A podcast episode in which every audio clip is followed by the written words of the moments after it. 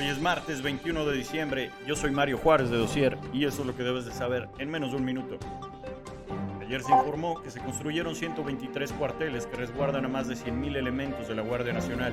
Sin embargo, y pese a tener más de 100 cuarteles en Guanajuato, Baja California, Estado de México, Chihuahua, Michoacán y Jalisco, ha habido más de 41.000 homicidios en lo que va del año, casi la mitad de todo el país. Joe Biden va a anunciar hoy nuevas medidas de prevención ante el COVID-19 y es que este jueves Nueva York estableció un récord con más de 21.000 nuevos contagios en un día. La Casa Blanca señaló que esta variante afecta más a las personas no vacunadas, que tienen ocho veces más posibilidades de ser hospitalizadas.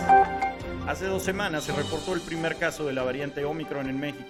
Alejandro Sánchez, investigador de biotecnología de la UNAM, detalló que se trata de 15 hombres y 10 mujeres, 16 en la Ciudad de México, 6 en el Estado de México y 3 en Tamaulipas.